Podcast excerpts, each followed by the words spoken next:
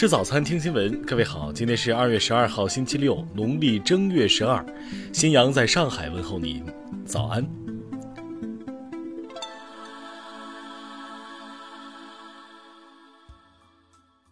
首先来关注头条消息。二月十号上午，安徽省黄山市召开了全市改进工作作风、为民办实事、为企优环境大会。在现场，黄山市委书记凌云结合六十页 PPT 展示，通过数据对比、图表分析，从问题在哪里、目标是什么、我们怎么干三个方面，对黄山干部队伍能力作风进行深入剖析，提出努力方向和改进措施。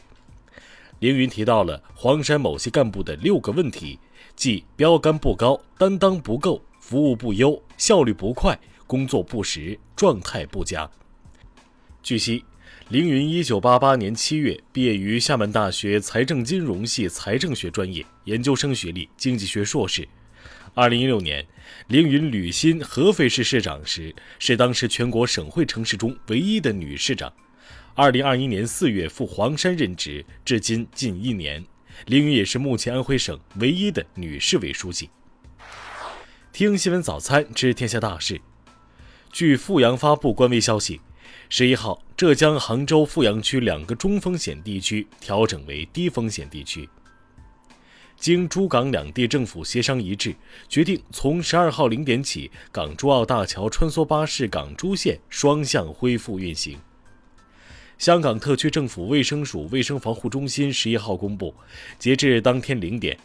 香港新增新冠肺炎确诊病例一千三百二十五例，新增确诊病例中两例为输入病例，其余均为本地病例。十一号，香港特别行政区行政长官林郑月娥早前透露，来自广东等地的医疗团队已经在港开展工作，支援抗疫。近日，复旦大学团队提出分子机电系统，能够直接检测鼻咽拭子样本中的新冠病毒，检测时间少于四分钟。据国家卫生健康委员会网站二月九号消息，对于尊严死立法，相关法律、医学、社会伦理学界仍存在一些争议，目前还存在较多困难。卫健委将继续广泛听取有关专家及社会各界意见，加强与相关部门的沟通，深入研究相关工作。十一号。浙江省委原常委、杭州市委原书记周江勇涉嫌受贿一案，由国家监察委员会调查终结，移送检察机关审查起诉。日前，最高人民检察院依法以涉嫌受贿罪对周江勇作出逮捕决定。深圳医保局近日公布三十八家企业虚构劳动关系骗取生育津贴案例，共骗取七百一十九万元。目前已抓获犯罪嫌疑人八人，后经检察机关审查批准，四人被执行逮捕，四人变更为其他强制措施。下面来关注国际方面。日前，美国国会众议院通过了着眼于与中国竞争的《美国竞争法案》。当地时间十一号上午，日本横滨中华街中区突发火灾，致一名男性死亡。当地时间九号晚。一名韩国外交官在美国纽约曼哈顿街头遇袭，造成鼻骨骨折，被送院救治。打人男子身份不明，作案后当场逃逸。韩国外交部称已敦促当地警方彻查此案。最近，俄罗斯鄂木斯克的三名未成年女学生因贩卖毒品被警方拘留，举报他们的正是其父母。韩国农林畜产食品部九号发布相关细则规定，今后在韩国携宠物狗外出时，狗绳长度不得超过两米。当地时间十号，英国首相约翰逊到访波兰，并分别与波兰总理莫拉维茨基、总统杜达举行会谈。两国领导人主要就目前的俄乌冲突升级引发的地区紧张的安全形势进行了磋商。土耳其国防部十号宣布。从二零二二年一月一号至今，土耳其武装部队通过五次大型和十三次中型军事活动，共消灭三百一十六名库尔德武装分子。美国国务卿布林肯十一号表示，俄罗斯正在向俄乌边境增兵，可能随时入侵乌克兰。下面来关注社会民生。九号，东航一架客机在榆林榆阳机场准备起飞前往西安时，在起飞前的例行检查中发现飞机出现故障，导致航班长时间延误。目前，民航陕西监管局等多个部门已介入调查。某外卖平台配送骑手小张前往给客户赵女士所居住的别墅送菜时，被赵女士家未拴绳的狗咬伤了大腿。赵女士表示只愿意赔偿八百元，不同意陪同就医。小张被气晕抢救。十一号，狗主人被判赔三千八百元。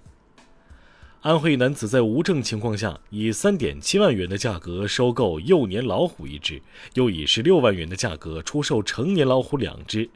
经鉴定，三只老虎均属于国家一级重点保护动物西伯利亚虎，男子被提起公诉。九号，利辛县望团镇蒋团村陆吉园庄一村民家中发生一起因木炭烧烤取暖引发一氧化碳中毒事件，导致一家三人中毒。截至九号十九点三十分，一五岁女童死亡，两人仍在救治中，生命体征平稳。近日。网传河北秦皇岛一游客带宠物狗进入野生动物园，小狗狂吠引来附近老虎追赶，引发网友关注。十一号上午，园方回应称，游客未受伤，园区已强化相关宣传和管理。下面来关注文化体育。国际滑联十一号提出上诉，将要求体育仲裁法庭恢复对俄罗斯花样滑冰参赛选手卡米拉·瓦利耶娃的临时禁赛决定。十号。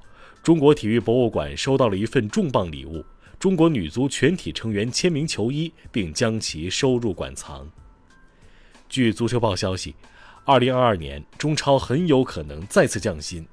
目前中超本土球员最高年薪标准是税前500万，新一轮的降薪目标计划为税前三百万，这样球员拿到手的不到200万。